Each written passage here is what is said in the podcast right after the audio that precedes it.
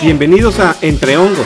El único podcast donde siempre hablamos sobre hongos. ¿Hongos de cuáles? De todos. Yo soy Efren Robledo. Y yo, Mariana Elizondo. Empezamos.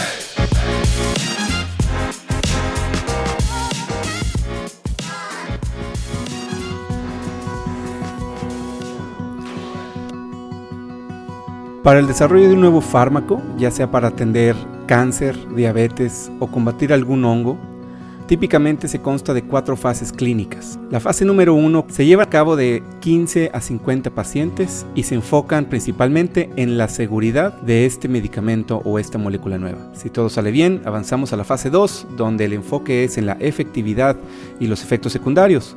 El límite de esta fase es 100 pacientes.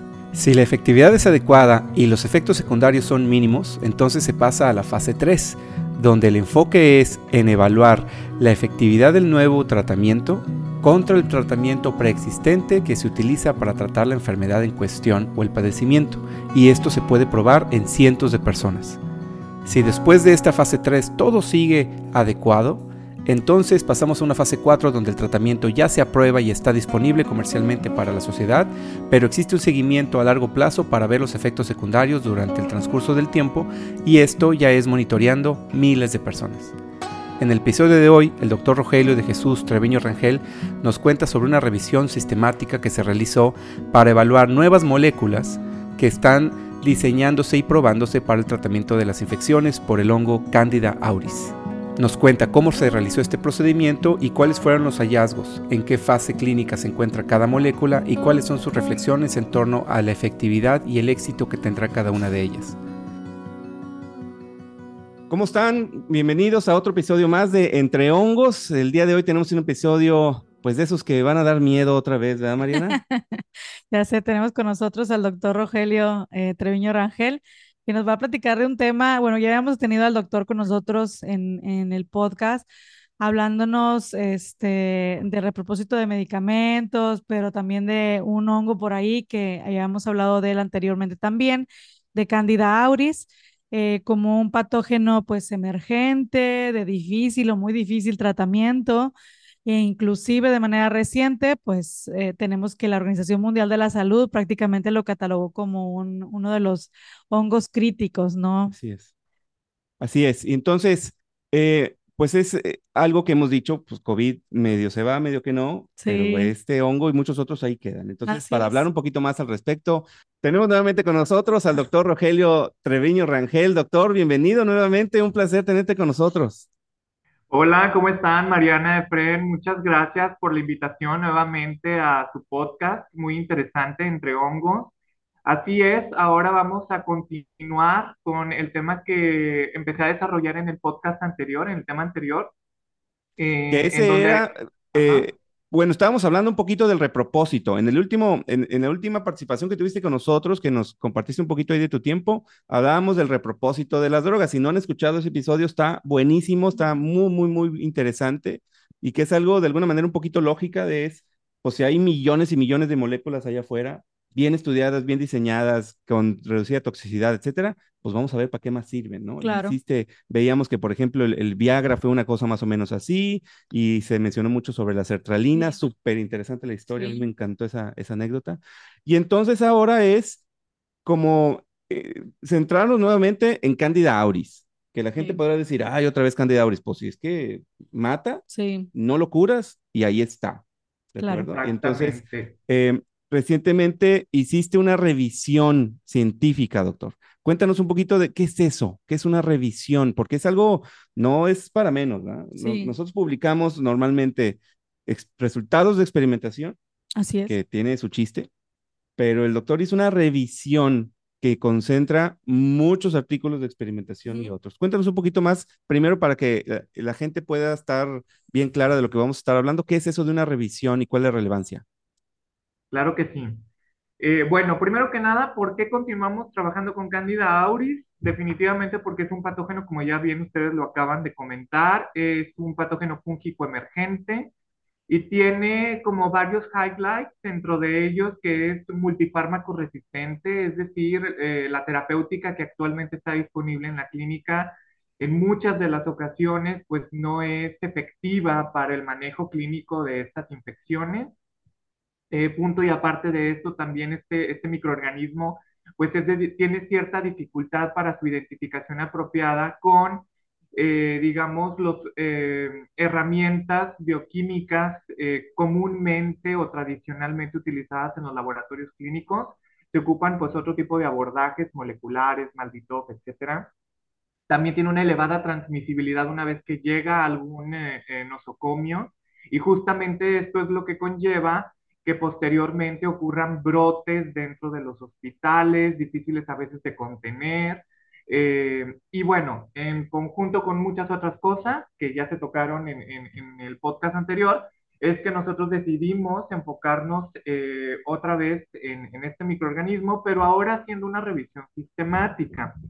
La revisión sistemática es un proceso que consiste en, eh, primero, definir una pregunta de investigación.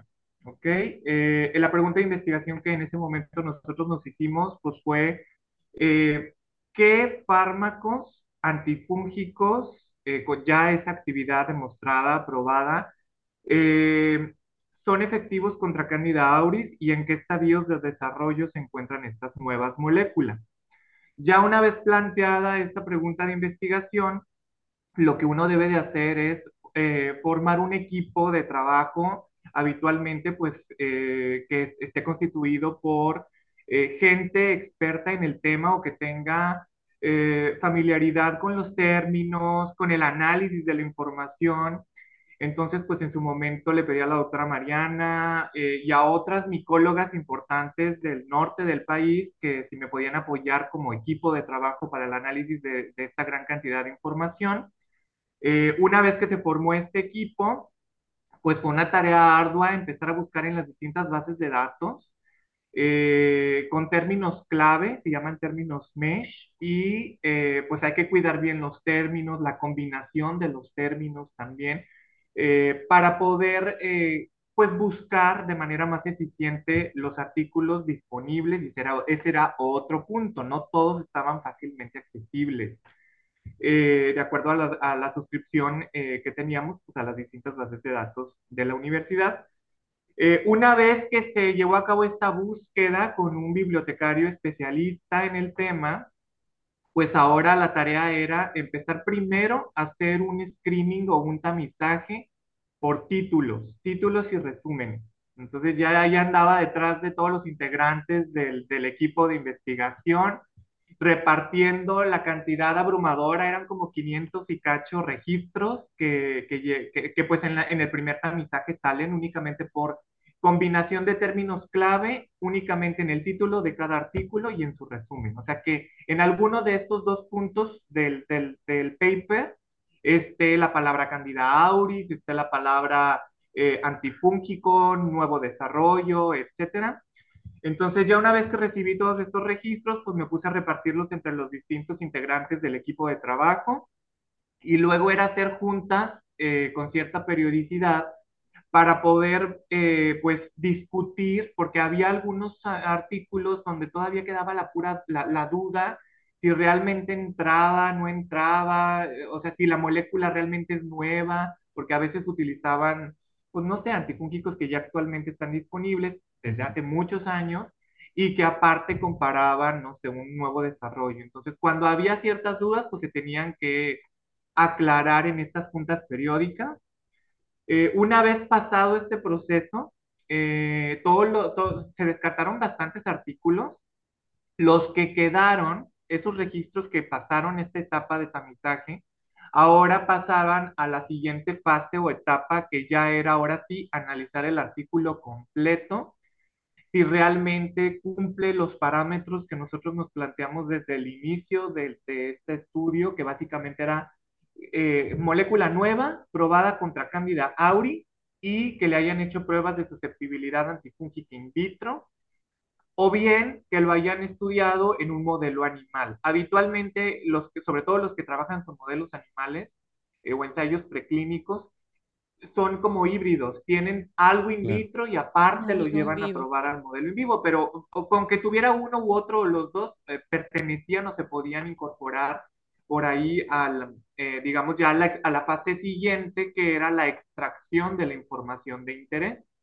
Y discúlpame que te interrumpa, Roge. Yo creo que también en, en, esa, en esa cuestión de screening, yo creo que inicial, yo creo que es bien importante porque inclusive hasta se podían encontrar artículos duplicados. O sea, em, a veces con ligeras variantes en el título, pero como que publicados en un lado y luego después publicados en otro y nada más le cambiaban algunas, como que algunas palabras, ¿verdad? O sea, si vamos a encontrar eso. Entonces yo creo que es por eso que la cuestión del screening, ¿no? El screening inicial, ¿no? Del título, de, del resumen, etcétera. O sea, hacer un buen análisis para descartar inclusive a que al final se estuvieran revisando artículos inclusive hasta duplicados. Claro, no, definitivamente. Y es que muchas veces, como se toman, la búsqueda se hace en las bases de datos que uno selecciona desde un inicio, que en nuestro caso fue Scopus, Embase, Web of Science y Medline. Eh, de Scopus fueron alrededor de 500 registros con esa combinación de términos mesh que, que ya les, les comenté con, con anterioridad. De Embase creo que fueron cerca de 60, Web of Science 38 y Medline como uno. ¿ok? Entonces, todo esto hace en conjunto de 592 registros, de los cuales, pues definitivamente cuando uno ya se pone a analizar en la primera etapa del tamizaje o del screening, salieron cerca de 78 duplicaciones. Justamente porque eh, si el título aparece todo en mayúsculas, por ejemplo, en Medline, pero aparece eh, en mayúsculas y minúsculas en Embase, eh, o que a lo mejor en una base de datos los apellidos del autor iban a por delante y en la otra no, era al revés. Entonces, el software que, donde finalmente converge la información lo detecta como registros independientes o separados, cuando en realidad es el mismo. ¿okay? De hecho, ahí se, se eliminaron por duplicación como 78 registros y finalmente entraron al primer screening por título y, y abstract o resumen cerca de 514, si mal no recuerdo. ¿Este software que mencionas era como un administrador de referencias tipo Mendeley y estas cosas o era algo dedicado a, este tipo de trabajos? Es un software que se utiliza mucho para hacer revisiones sistemáticas y metaanálisis, se llama Distiller y es padrísimo porque ahí haces las búsquedas y aparte, eh, te permite, dependiendo, digamos, la versión en la que, eh, en la que lo contrates, eh, hay premium y diversas por ahí opciones.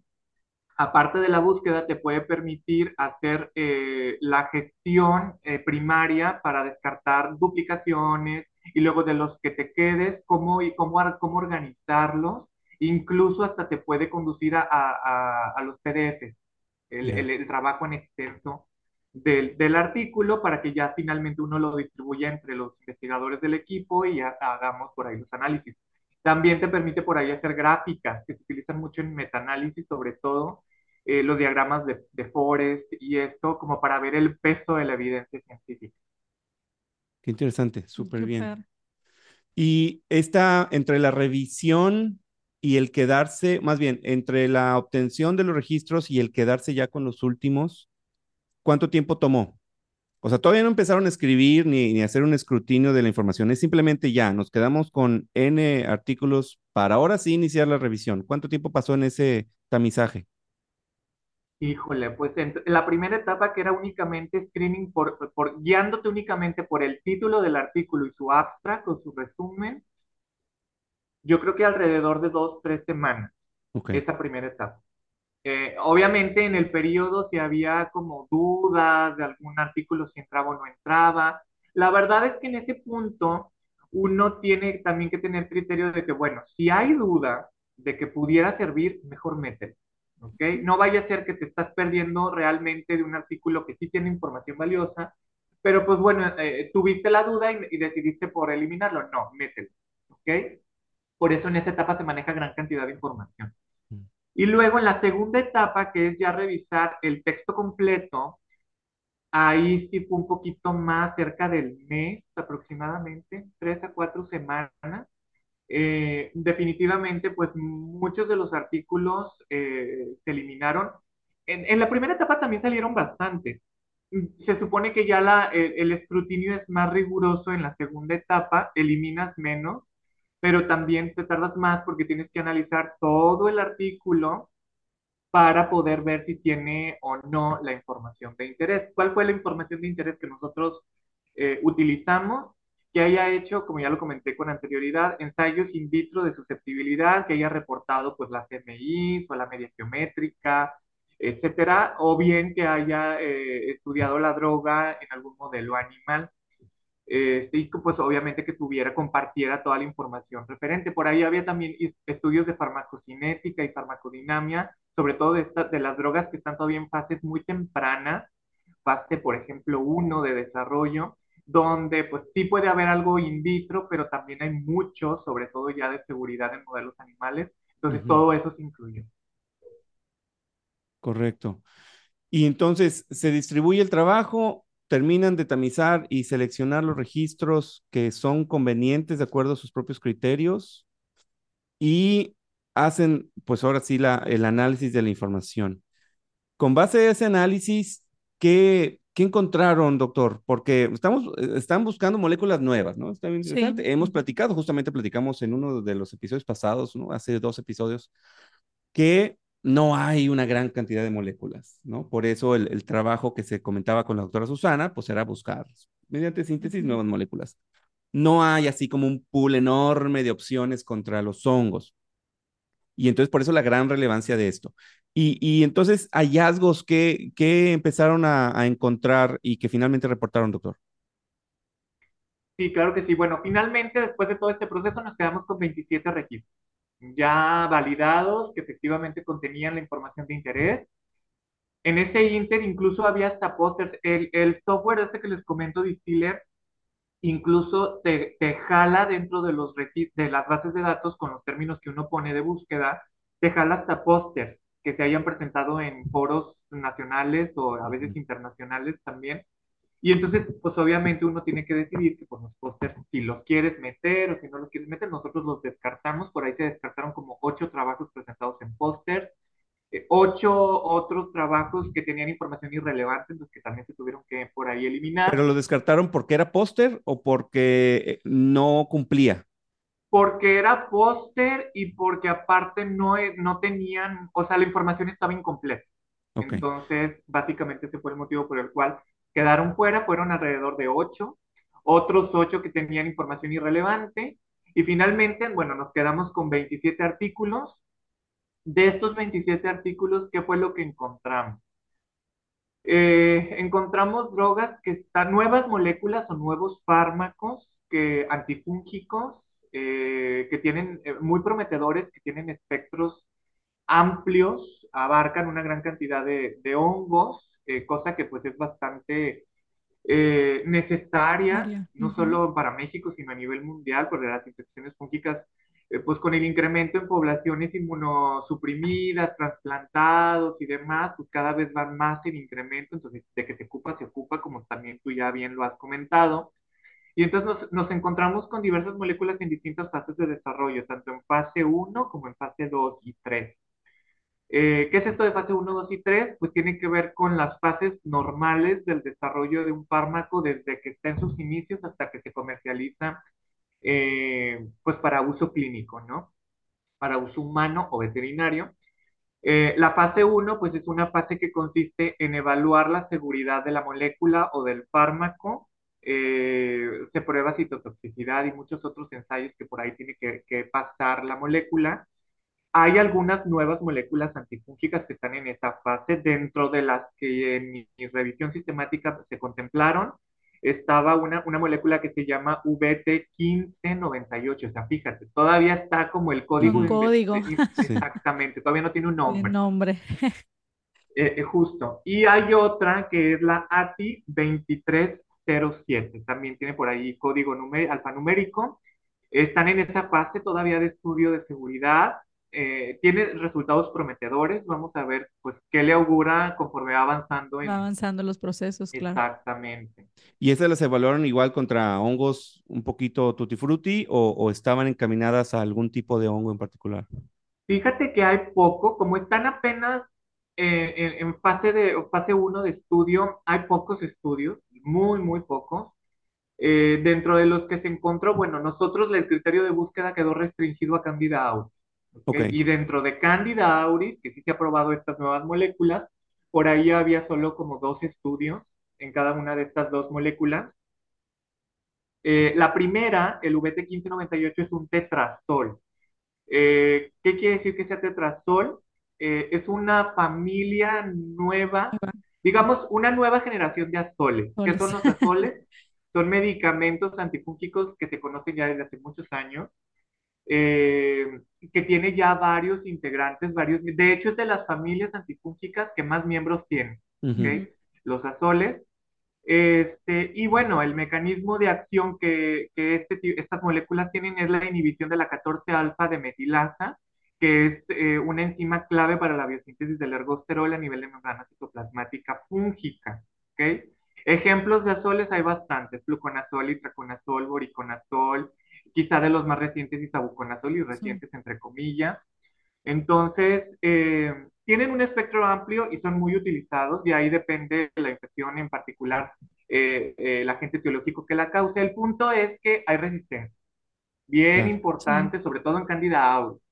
Entonces, pues de nada te sirve tener varios miembros, pero que el mecanismo de acción pues es muy similar. muy- Es muy exacto. similar, claro. Ahí, Exactamente. digo, básicamente es al inhibir este, esta sustancia, ¿no? Esta palabrota rara que dijo el doctor, que no está insultando a nadie, así se llama la molécula, es lo, lo que va a provocar al final, entre otras cosas, es debilitar la membrana del hongo, ¿no? Recuérdense, recuérdense que las células, en el caso de los hongos, tienen dos capas, de afuera hacia adentro hay dos capas, ¿no? Eh, Lo primero que uno tocaría, si uno fuera a tocar una célula de hongo, es una pared, pared. celular, y después de esa pared hay una membrana celular.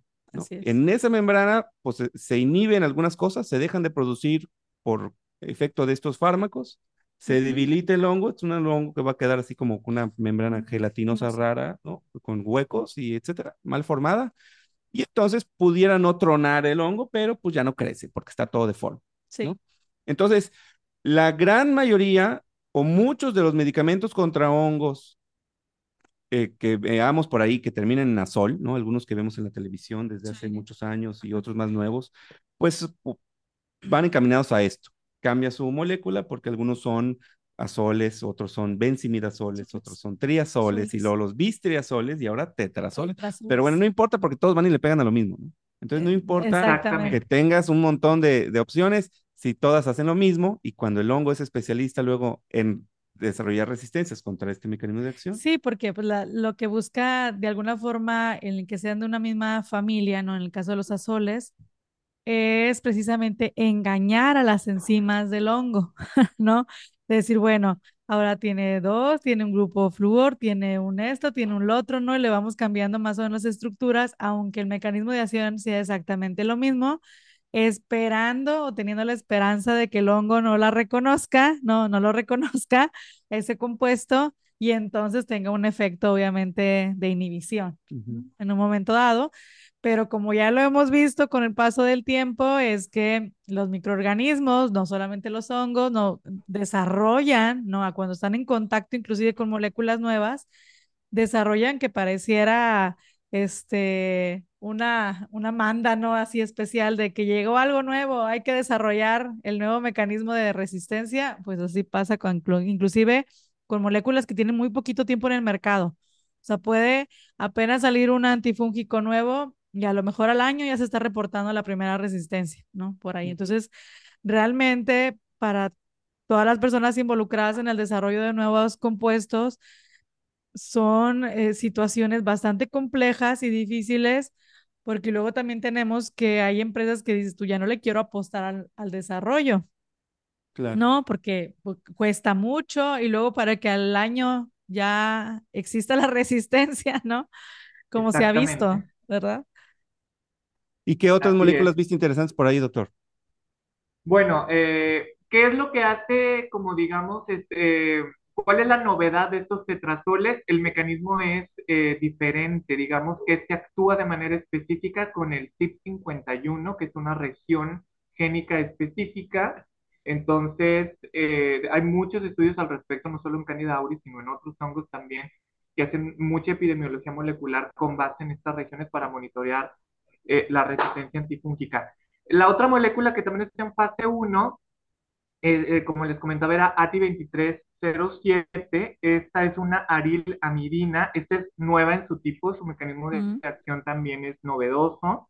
Este va a inhibir la cadena mitocondrial respiratoria. Entonces, hagan de cuenta que va a, afectar pues, los procesos de, obtención de energía del, organismo y pues, finalmente va, ajá, tiene acción fungicida. Tiene una CMI global, 90 global de .015, bastante bajita. Muy buena. pues también, ajá, aparente eh, acción uh, fungicida, eh, pues de, excelente para contra Candida auris.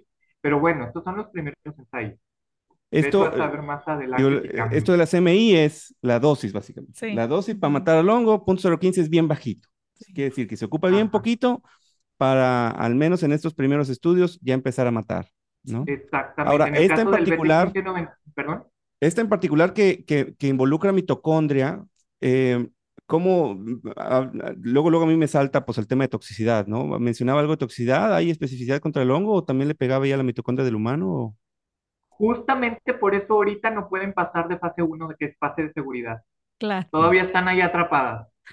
Sí, sí, porque pues podemos, digo, buscar una molécula que esté en, la, en el metabolismo del hongo hacia la membrana, pero dices mitocondria y dices ingas, ahí como que... Sí, no, porque aquí hablamos de un compuesto que inclusive puede interaccionar con las mitocondrias de las células. Eh, no, bueno, tenemos que recordar que tanto nuestras células como las células del hongo son células eucariotas, ¿no? Entonces, en, este, en ese sentido, si tenemos un compuesto que le ataca a las mitocondrias, ¿no? O que ataca, por ejemplo, a, a cuestiones, por ejemplo, del colesterol o metabolismo por ahí, significa que en algún punto va a tener interacción, ya sea poca o mucha, con las mitocondrias o con la síntesis de colesterol, etcétera, en las membranas y que eso de alguna forma inclusive puede representar citotoxicidad importante para el, pues para el paciente, ¿no? Claro. Y eso están todas en fase 1, pero no se ha acabado la historia, espero, ¿no? Porque, pues, digo, la, la CMI se ve pues, buena. Sí. Aparentan eh, ser prometedoras, eh, esperemos que pasen los estudios de seguridad y pues que avancen con el paso de los años, porque realmente ocupamos eh, moléculas con mecanismos de acción innovadores. Sí, ahora, porque si no esa, me imagino que pudiera, pues, cambiarse el objetivo a lo mejor a un tema de agrícola, ¿no? Sí. Pues estaría interesante. Totalmente. Buenísimo. Eh, bueno, esas eran las moléculas en fase 1. Hay otras que ya van más adelante en el caminito, que están en fase 2, ya probando efectividad como tal. Eh, y este es el caso en nuestra revisión sistemática específicamente contra Candida auris de dos fármacos. El primero es fosmanogepix. Fosmanogepix es una prodroga. ¿Qué quiere decir que es una prodroga? Es una molécula que eh, tiene cierta composición química que per se no tiene actividad o tiene muy poca actividad, en este caso antifúngica, contra Candida auris, pero que sufre una vez que ingresa al organismo transformaciones biológicas que, de, biotransformación, de las cuales el metabolito, perdón. O sea, que potencian esos metabolitos que se convierten como que si tiene una baja, una bajas efectividad, o sea, pudieran tener una mejor, ¿no? Sí, no, totalmente. O sea, es la molécula una vez que ingresa al cuerpo se biotransforma y ese, esa molécula en la que se biotransforma es la que realmente tiene la actividad antifúngica. A eso esto es dirigido, ¿no? O sea, no dirigido, sino que la, transformación es esperada, ¿no? no es como que se transforma lo loco y a ver si pega. Es, esto se estudió y es y el propósito, así está diseñada, pues, ¿no? Totalmente, es lo esperado que una vez que ingresa la, eh, el fosmanogepix, en este caso a nuestro cuerpo, este se va a transformar en la molécula activa, la que tiene la acción, que en este caso pues se llama eh, manogepix. Y esta, pues como les comento, está en fase 2, eh, también es muy prometedora. Eh, este, ¿cuál es su mecanismo de acción? Es inhibidor de las GPI, que son... Gracias pues, por invitar, todo el mundo ¿No? ya sé. ¿O, o qué es eso de los GPIs, doctor? Eh, es un inhibidor de la glucano sin tasa. Ah, Ya no. sé, ahora Sí. con esto Ya de sí, gracias por sí. No, es que con no, eso de no, que ahora sí. los WhatsApp todo abrevian y todo así, todo, ¿no? Entonces, tu GPI, ah, bueno, ¿y qué me está queriendo decir? Gracias por invitar. Ya Si, ves a tus amigos que están platicando una ida al cine, les avientas mano GPI y te invitan, les inhibes la GPI. Eh, Pero, Eh, oh, bueno, sí, no, entonces esta, entonces, esta pasó, a- ya pasó los criterios de toxicidad, por eso pasó a nivel 2. Si toda la parte de toxicidad se ve en, en- en la fase 1, clínica. así Y es. entonces ahí ya, y, y en fase 2, ¿qué se está evaluando? Se está evaluando como tal el efecto antifúngico eh, contra Candida auris, en este caso. eh, tiene una CMI glo- 90 global de 0.03 miligramos por litro, microgramos por O sea, mililitro. también bajo. súper bajo, sí. Así es. Eso quiere decir que ocupamos muy poca cantidad eh, o concentración de esta molécula de la forma activa, que es el manocepic, para que tenga la actividad eh, antifúngica contra Candida auris. Oye, ¿y qué le Eh, pasa, doctor Alongo, al inhibirle los GPIs? Porque pues ahorita hablábamos muy rapidito de lo de las membranas y todo esto, pero en este caso, ¿cuál es el efecto a nivel fisiológico en el hongo cuando se le inhiben las GPIs? ¿Por qué son importantes estas cosas? Realmente es un proceso donde se inhibe una eh, proteína que es la GWT1, ¿ok? Y esto, ¿qué lleva como consecuencia? Un compromiso de la pared celular fúngica. Se Ok, empieza a dañar, eh, incrementa la permeabilidad del microambiente externo, entonces como tú bien comentabas, empiezan a formar poros y bueno, comprometen finalmente la viabilidad del hongo. ok. Pero más desde la pared, digámoslo así. acción a, la pared celular, exactamente. Y este entonces también es fungicida. Así es. Ok. Eh, existen dos formulaciones, la oral y la intravenosa, hasta ahorita que se han desarrollado y que se han probado. Eh, y pues bueno, es, es, es, es prometedor, esperemos que siga, que avance en el camino.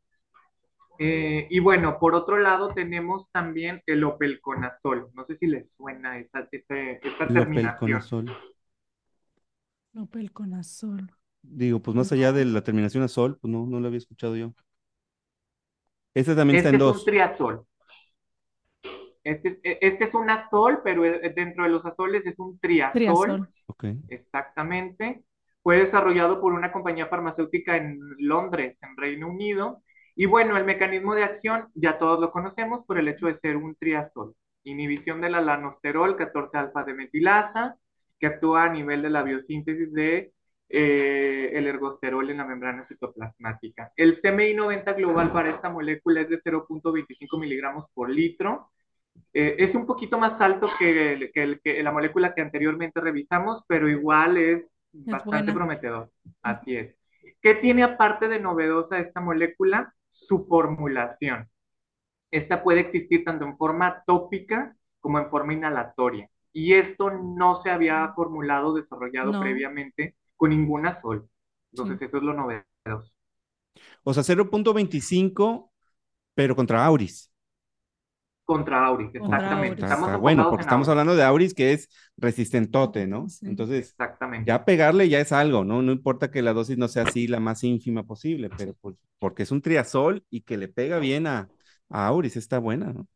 ¿Qué, qué, qué, qué viste ahí a nivel molecular de curioso, ahí algunos halógenos o, o por dónde irán a lo mejor el, por qué esta sí le pega y fluconazol no, por ejemplo, ¿no? ¿Qué, qué tendrá ahí de diferente? ¿Pudiste ahí analizar algo? Realmente la estructura química es muy parecida, muy semejante a los azoles previamente desarrollados. Aquí la cuestión fue la, eh, la formulación clínica. Eso fue como que la estrellita que en su momento eh, defendieron mucho las farmacéuticas para apoyar el uso de opelconazol.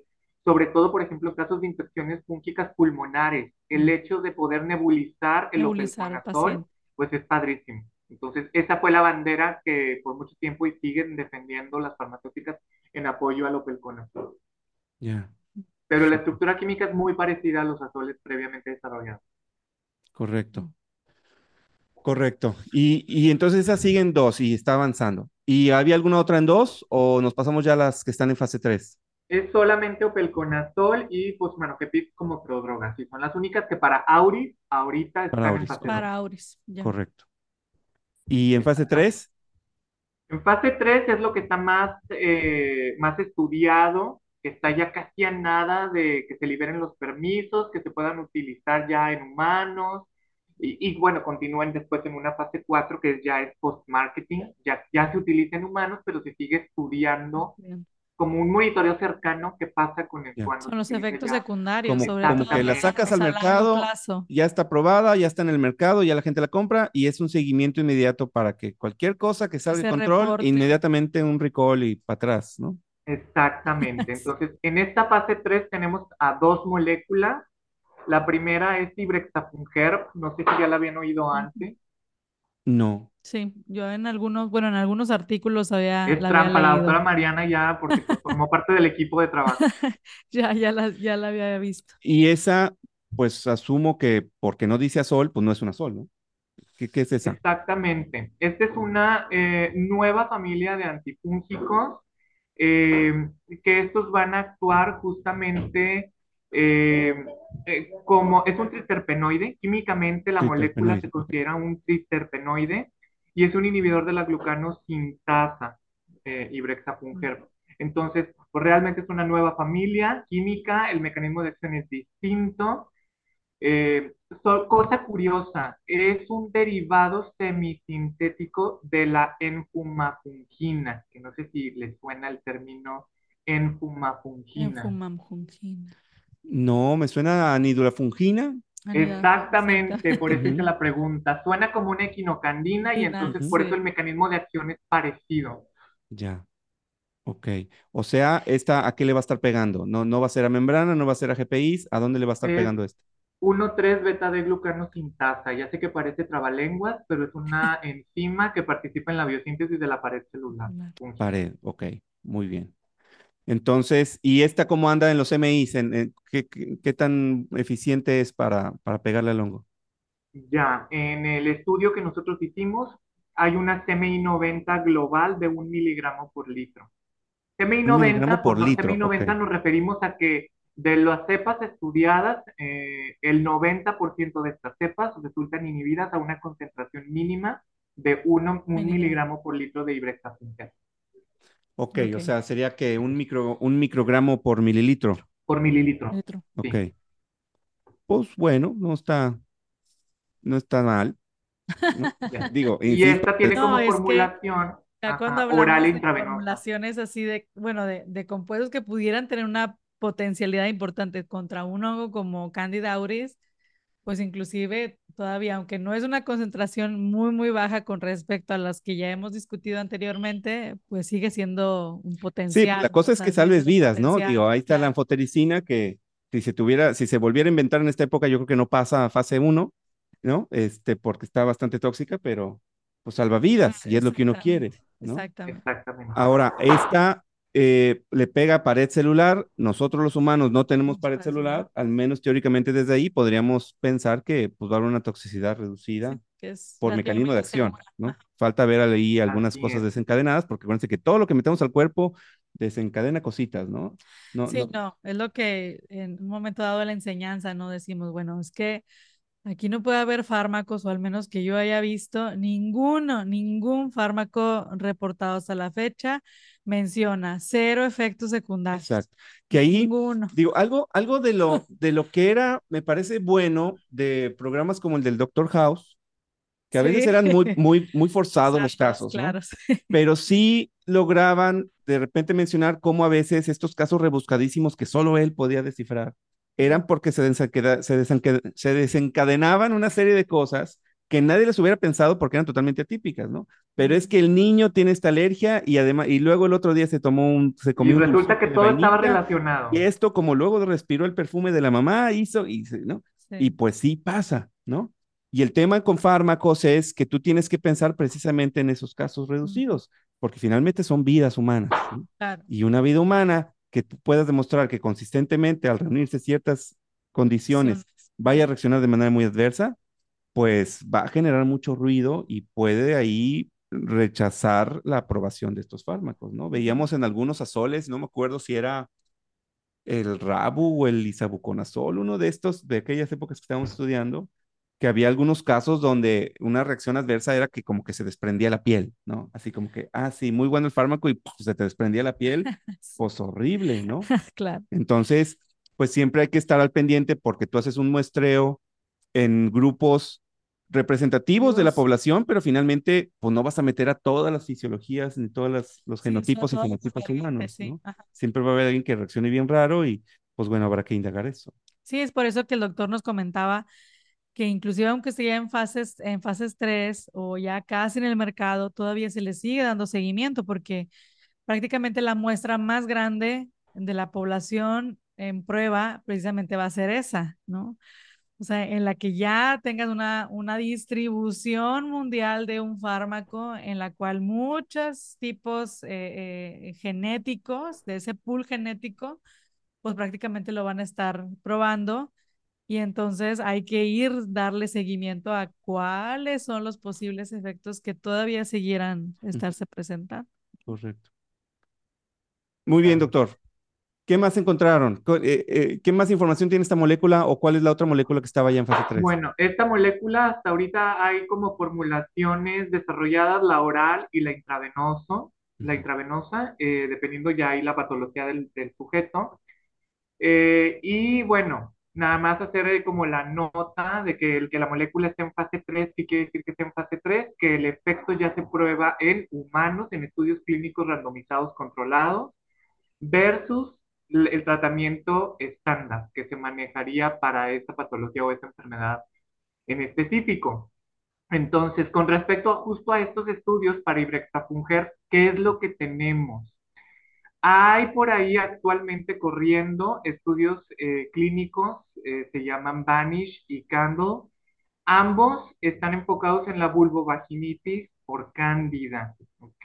Entonces se está probando ibrexafungerp ya en mujeres que tienen ciertos criterios de inclusión para estos estudios, tanto Vanish como Candle, y ver si hay efectividad o no por parte de la molécula.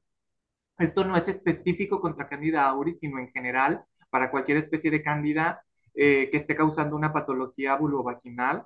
Entonces, pues eh, los resultados hasta ahorita indican que sí tiene un, un, un, efecto importante para el manejo de esta, de esta enfermedad. Entonces, pues qué bueno que, que avance y que tenga esta utilidad. Y específicamente contra Candida auris hay solamente un estudio clínico randomizado controlado que está eh, corriendo, se llama CARES, CARES y este eh, está evaluando en su forma oral, la presentación oral de Vibrexafungerp, eh, su utilidad clínica en infecciones invasivas o diseminadas por Candida auris, ¿ok? O sea, como candidemia. Es como lo, lo, los highlights clínicos hasta ahorita con Ibrexafungerp. Correcto. Y hay una más. Eh, sí, la última es retafungina. Retafungina, eh, pues digamos que esta es una nueva adquisición para eh, el grupo de las equinocandinas. Es una equinocandina de segunda generación. Las equinocandinas, pues ya las conocíamos desde hace mucho. Había tres integrantes o tres miembros. Eh, y bueno, ¿cómo actúan? Actúan a través de la inhibición de la 1,3 beta de glucanosintasa, que es una molécula, una enzima que, se encarga de la biosíntesis de eh, eh, la pared celular fúngica. Entonces, pues es, una nueva equinocandina. Es, en cuanto a la estructura química de la molécula, es muy parecida a anidulafungina.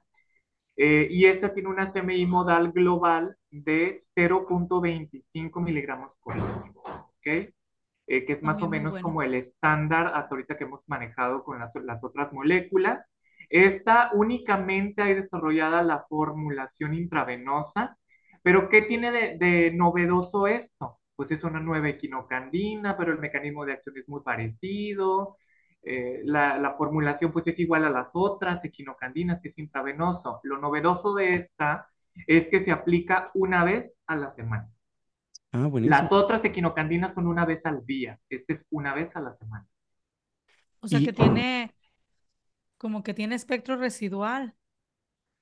Sí, o sea, tu fármaco como tiene. Se le, como se le veía, creo que el rabuconazol, este, en un momento dado, eh, eh, como un efecto prácticamente de una dosis o de ciertas dosis, y luego prácticamente tiene un efecto residual a largo plazo Entonces eso prácticamente hacía la posibilidad o que tuviera una posibilidad de que inclusive el tratamiento fuera mucho más corto, eh, eh, fuera nada más una sola dosis, era mucho más cómodo, por ejemplo, la administración. Yo creo que eso también habla de que esta, esta, eh, esta molécula, no este compuesto segunda generación, comparado con las demás, pues tiene esa ventaja, ¿no? Esa ventaja de que al menos en una sola dosis por semana ya tiene inclusive un efecto residual como que a largo plazo. Claro, definitivamente. Entonces, pues es una, una, aparte de ser una nueva adquisición a, este grupo de antifúngicos, pues trae estas grandes ventajas para el paciente. ¿Ok? Definitivamente. De este, pues al estar en fase 3, obviamente ya hay estudios clínicos que se están corriendo en humanos, eh, muchos enfocados a la infección diseminada por cándida, a candidemias en distintas poblaciones. Por ahí está, por ejemplo, el estudio de RESPECT. Eh, este está específicamente enfocado en población trasplantada, ya sea de médula ósea eh, o de algún otro tipo de, de, tejido, y en donde en esta población pues están evaluando eh, si cumple criterios ya de candidemia, evaluar en ellos la efectividad de la, de la retafungina. Y hay muchos otros, pero todos enfocados en infección diseminada, no específicamente contra candida mm, Ya. Correcto. No, pues la verdad es que es bien interesante. Digo, a veces uno puede pensar que el desarrollo de nuevos antifúngicos, claro que hubo una, una época en la como que se detuvo. ¿Sí me explico? O sea, como que hubo un stand-by que decíamos, bueno, ¿y ahora qué va a suceder, verdad? Porque las resistencias cada vez son mayores y, y todo, ¿no? Tanto en levaduras como en hongos filamentosos y luego la reaparición de manera constante de hongos emergentes que antes no habían sido reportados y luego que de manera reciente empiezan a reportarse cada vez con mayor frecuencia y no veíamos realmente eh, es, ese, como que, o sea, ese otro boom, ¿no? De de el desarrollo de nuevos compuestos, como que estuvo detenido bastantes años o, muy, muy a bajo perfil en un momento dado de desarrollarse. Este, que yo creo que también tiene que ver mucho con la crisis económica que vivimos en los última década, yo creo. Estados Unidos, Europa, no se diga, e, etcétera, en donde prácticamente las compañías decían, bueno, pues vamos a enfocarnos en anticáncer, no, antivirales, no, pero los hongos ya como que ahorita no hay, no hay. Y de manera bastante reciente, pues tenemos ahora como que ese otro punch, ¿no? O sea, el punch nuevo de decir, bueno, hay que empezar a apostarle otra vez a las enfermedades fúngicas porque eh, prácticamente cada vez están viendo con mayor frecuencia el COVID como que fue el, como la banderita roja, sí, exactamente, el detonante, la banderita roja de decir, ay, hay que poner la atención otra vez a los hongos porque creo que vamos a tener un problema futuro con ellos. Sí, yo creo que se va a, empezar a acelerar muchísimo y, espero que así sea porque el ritmo de, de creación y de avance de estos fármacos es muy lento. Sí, claro. O sea, en, en los noventas, si mal no recuerdo, sale el fluconazol y como para los dos años ya había resistencia en Candida albicans, ¿no? O sea, no duró nada, ¿no? Una molécula muy bonita y todo y, se, se, disuelve en agua y atraviesa barrera hematocefálica y muy padre. Pero pues ya, ¿para qué sirve si sale resistencia? Ahora, en, en el caso de Candida auris, el primer reporte este en, en, el paciente con la infección en el oído, una cosa así, ¿no? Por ahí en Japón, fue, ¿por qué años, doctor Rogelio? 2009. 2009. O sea, para 2009 pasaron, ¿qué serán? Unos 5, 8 años y ya andaba entonces un problema fuerte, ya se andaba ya diseminando horrible en Europa, ¿no?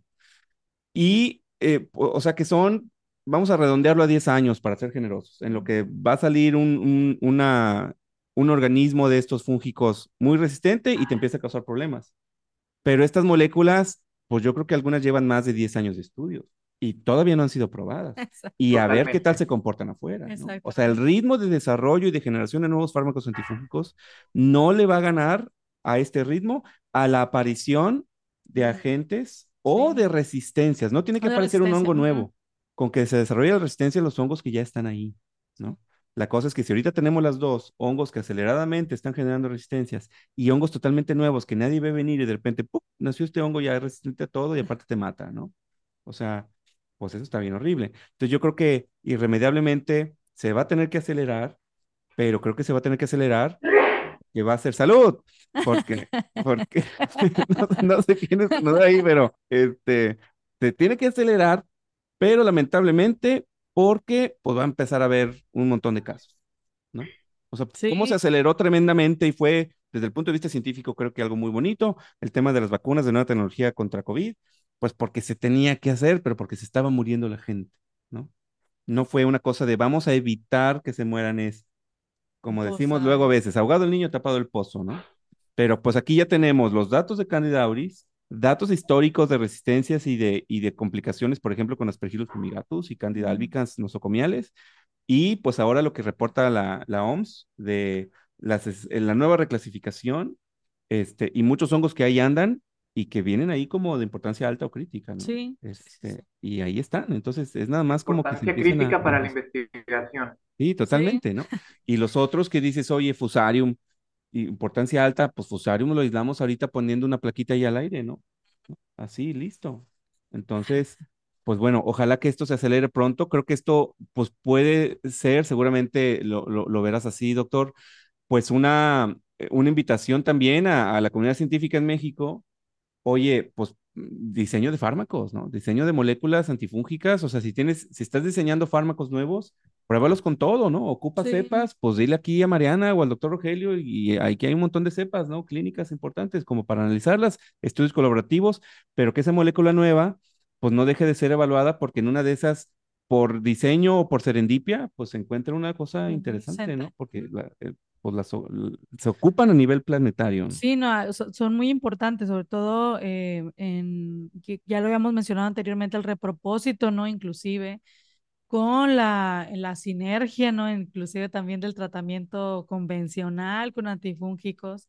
También es importante la búsqueda de, de esas alternativas porque no sabemos realmente cuál sea la interacción, si existe una buena posibilidad y si acortamos precisamente esos tiempos de estudios de moléculas que ya están en el mercado y que a lo mejor combinadas pudieran funcionar. O sea, la verdad es que hay mucho que hacer.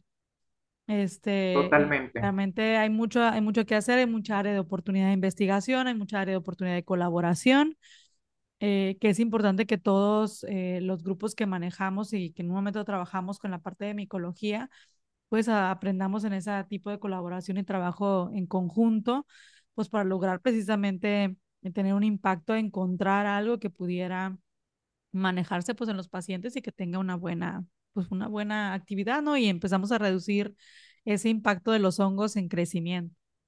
En resumen, en cuanto a lo que fue tu o, su revisión sistemática, doctor, ¿son cuántas moléculas en total? ¿Seis?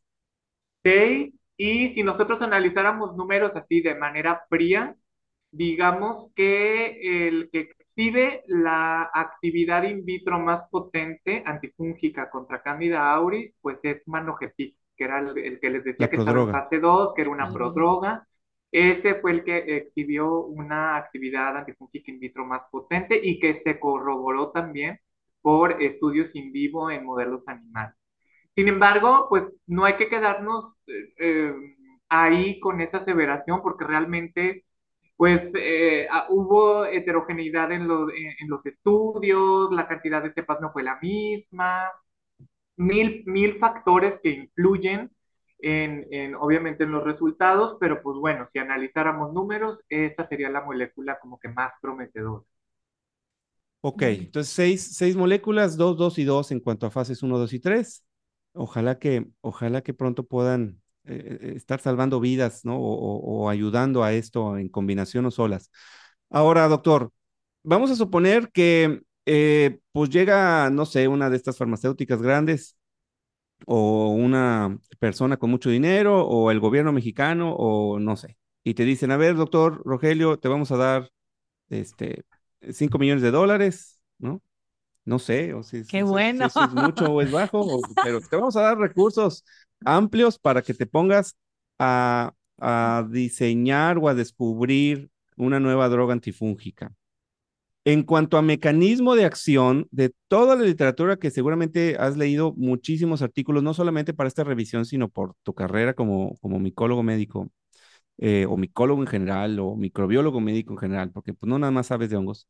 Em, ¿cuál te late a ti más como mecanismo de acción? Tú, tú, si pudieras diseñar así totalmente artificial, vamos a diseñar un nuevo fármaco y que haga esto. ¿Cuál, cuál crees tú que sería el mecanismo de acción para ti más adecuado? Es una pregunta eh, importante. Eh, definitivamente tendría que ser un mecanismo no previamente ya manejado por moléculas conocidas. O sea, definitivamente no me iría por la pared, no me iría por la membrana citoplasmática. Órale, ok. Yo creo que le apostaría a la cadena respiratoria. Como la, la molécula esta ATI2307 que les Mm, comentaba, yo me iría por algo totalmente radical. Obviamente estudiando a detalle que no haya toxicidad cruzada con el ser humano, pero definitivamente ocupamos nuevos blancos. Sí. Ok. Entonces Pero ¿no crees que ahí pasaría como lo de la 5-flucitocina, que como es un mecanismo tan importante, así tan preciso, pues con mayor fuerza salen las resistencias? O, o- o que simplemente te dicen, pues no las administres sola, porque pues es como que una presión evolutiva ahí muy, muy fuerte, no lo sé. Definitivamente la presión va a estar ahí. Definitivamente, ya sea mecanismo actuando a nivel de membrana, a nivel de pared o donde sea, va a ser una agresión hacia el microorganismo y él con tal de defenderse va a encontrar alguna estrategia para contender y eventualmente se va a desarrollar la resistencia. Sí, para Candida auris, pues ahí está.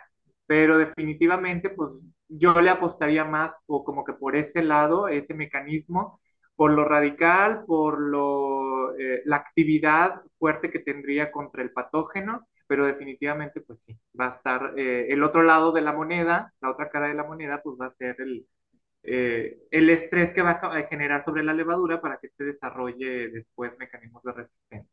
La 5-fluoxetosina es buenísima.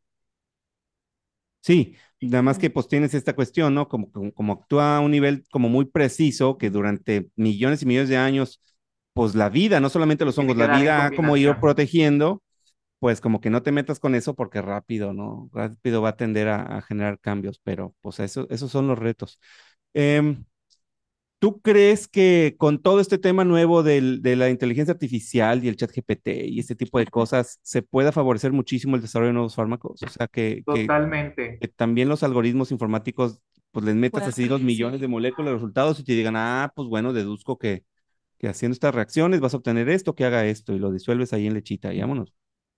Definitivamente, yo creo que es una gran herramienta que ya que la tenemos disponible, hay que utilizarla y obviamente ver la información que nos genera y probarla, definitivamente. Pero sí, yo creo que pues es, es una herramienta valiosa que hay que utilizar y nos ayudaría bastante. Los estudios in sílico, sobre todo, donde Sí. ya hay información depositada en las redes, analizar todo este ponche de información, más lo que aparte tú puedas generar y aportar y ver qué, qué resultan en esos análisis de información. Oye, doctor, ¿y en México? ¿En México algún grupo que conozcas eh, o algo que hayas leído? No sé si alguna de estas moléculas es desarrollo mexicano, este, no lo sé, pero No, bueno, me- fuera. lo, lo habrías comentado.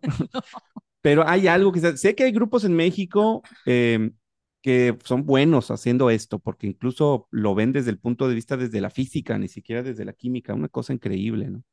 Este, pero algo que, que tengas ahí o que escuchaste a algún colega o en algún congreso que están a lo mejor desarrollando algo, pues que pinte relevante, Pues prometedor. así que, así que yo sepa, eh, eh, son grupos que trabajan con bibliotecas de moléculas como tal. No es diseño químico partiendo de un blanco en específico, no, es comprar la biblioteca de X número de moléculas eh, con esqueletos de ciertas características o incluso muy distintos entre ellos, mucha diversidad química, y de toda esa biblioteca de moléculas probarla contra mil cosas.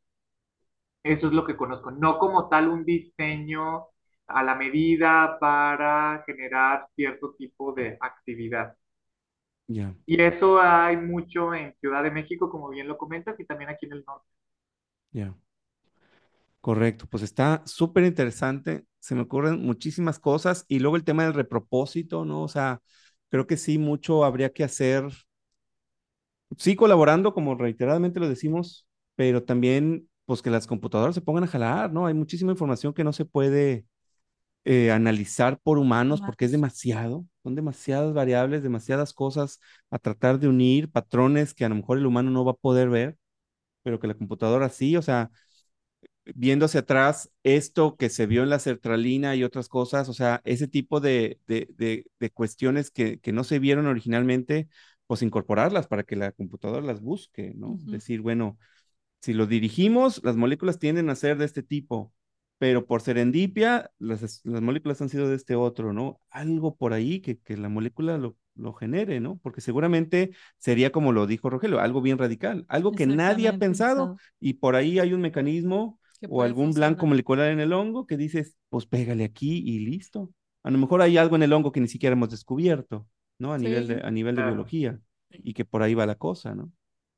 No lo No, y sé. como bien dices, también desarrollar mucho la colaboración, porque resulta que después encuentras una molécula bien activa y que aparentemente segura en, model en líneas celulares o en modelos animales, y luego quieren acapararla y, y bueno, ocupas también el apoyo multidisciplinario y muchas veces pues ya no avanza porque pues quieres cerrarte y no colaborar y probar en, no sé, Sí. otro tipo de ensayos donde ya la persona no es experta y que tiene que abrirse a la colaboración, pero por, por X y motivos, pues no será. Claro. Sí, es cierto. Pues está muy interesante todo esto. Em, ¿tú, eh, esta revisión se hizo porque te gusta sufrir, doctor, o estuviste en algún proyecto de investigación, o, por qué nace esta, esta revisión?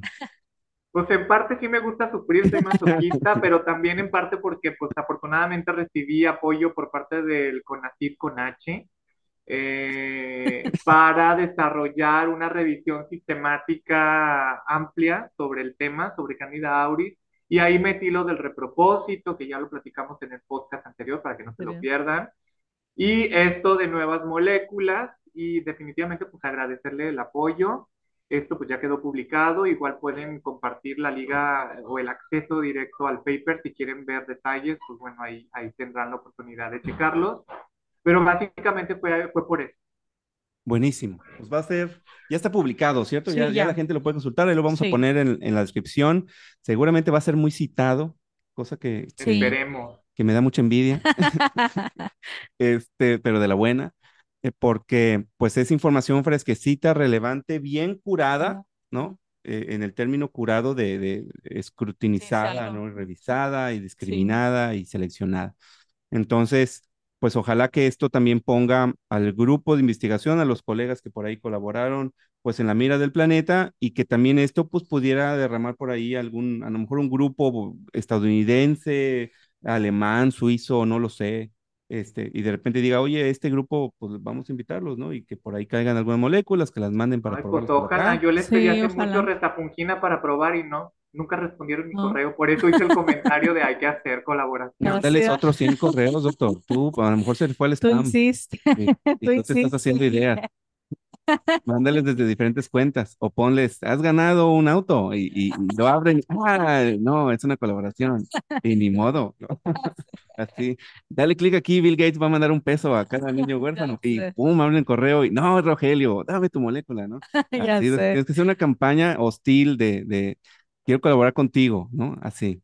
O, o, o, o- o mándala. publico, o, o publico ahí tus, tus correos este, de, corrupción. y Ah. cosas. No, pues a lo mejor, a lo mejor se trata de insistir, pero, pero pues bueno, sí hay, sí hay eh, gente muy celosa. Es que hay mejor- varios intereses mucho de la farmacéutica, o sea, Sí, claro. Sí, sí, sí. definitivamente. Sí, claro. Sí, no, luego cuando ves una molécula que tiene bastante potencial y no el, no, en ese sentido, como que luego la gente ya se vuelve muy recelosa, ¿no? En, en soltar, en soltar ciertas cosas. Sí, ya. Sí, pero no, súper interesante. La verdad es que em, eh, esto de las resistencias antifúngicas y de los repropósitos, medicamentos y del descubrimiento de nuevas moléculas siempre de- nos deja pensando siempre más allá, eh, nos deja impactado inclusive a veces en los descubrimientos que se hacen, en los, las síntesis que se hacen de nuevo y, y, y cómo cómo de alguna forma, pues el hombre también se tiene que ir adaptando, ¿no? De manera también evolutiva hacia los microorganismos que, claro, nos llevan millones y millones de ventajas evolutivas, ¿no? En este planeta, pero es una lucha continua y es algo que debemos de estar conscientes, yo creo que todo, en también en el impacto en el que nosotros tenemos como sociedad en el planeta, porque ese impacto también es, genera un impacto en los microorganismos Es que otra después de alguna selectiva. forma nos van a volver a impactar, ¿no? De tarde o temprano. Entonces, eh, no es esta lucha de que el encontrar siempre fármacos nuevos, no fármacos nuevos y, y etcétera, sino que aquí tenemos que estar involucrados todos porque de alguna forma nuestras acciones pues impactan precisamente en esos microorganismos que después queremos estar luchando contra ellos eh, porque pues nos causan enfermedades Ujú. pues graves, ¿no? Correcto. Pues está muy interesante. eh, ojalá que CONACYT siga apoyando este tipo de investigación que es muy Sí, importante. es. Ojalá que siga habiendo grupos con estas ideas de trabajo para ejercer estos fondos que son importantísimos, que cada vez son menos, entonces se tienen que utilizar para el bien y para es. resultados verdaderamente de frontera y verdaderamente aplicables. Así que pues es, es un orgullo que, que formes parte pues del grupo de investigadores mexicanos y pues aquí que tenemos cerquita en, en, en la Universidad de Nuevo León, pues es, es, es muy padre poder presumir esto eh, a través de este podcast y a través de todas las vías, ¿no? Sí, Entonces, muchísimas gracias, doctor, por aceptar nuestra invitación nuevamente. Sí, este, los, los datos de contacto me imagino que no han cambiado, doctor, para que la gente pueda comunicarse contigo. Los vamos a, replicar ahí en la descripción del, del episodio. Y no sé si para cerrar haya algún mensaje o alguna invitación o alguna conclusión que quisieras tú compartir con la gente que, que nos escuchó. No, pues nada más agradecerles eh, a ustedes pues nuevamente por la invitación a participar en su podcast. Eh, yo creo que pues incentivar también a los científicos jóvenes que están en, todavía en formación y que tienen la duda si hacer o no investigación o mejor dedicarse a, a la cuestión laboral, que definitivamente pues si su interés es eh, de alguna manera hacer investigación, se enfoquen en eso. Sí hay eh, estrategias para eh, pues fomentarlo, eh, se acerquen a algún tutor de, de, de, su confianza o a quien más, a quien más confianza le tengan, como dice por ahí el, eh, el dicho, y vayan haciendo de poquito en poquito carrera en investigación. O sea, mm. obviamente al principio pues es, no es fácil, eh, el camino no es recto, ni tampoco está pavimentado, en ocasiones es difícil, pero definitivamente si el interés está ahí y existe, que no, no desistan, porque realmente eh, los frutos son, se disfrutan bastante.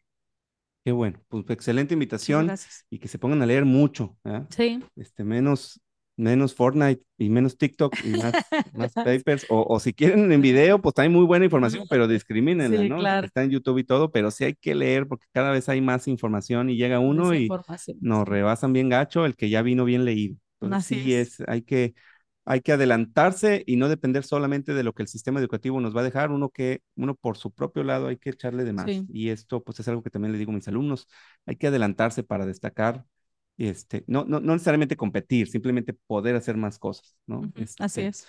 Buenísimo, pues gran episodio, gran episodio, como siempre ha sido eh, los episodios con el doctor Rogelio. Este, Mariana, ¿alguna, alguna, ¿algún comentario final de tu parte? No, pues muchas gracias, la verdad es que estuvo muy interesante. Esperamos en, en futuras eh, tiempos pues, volver a, a, a, tener la participación del doctor Rogelio con nosotros, en otro interesante tema, de seguro así será.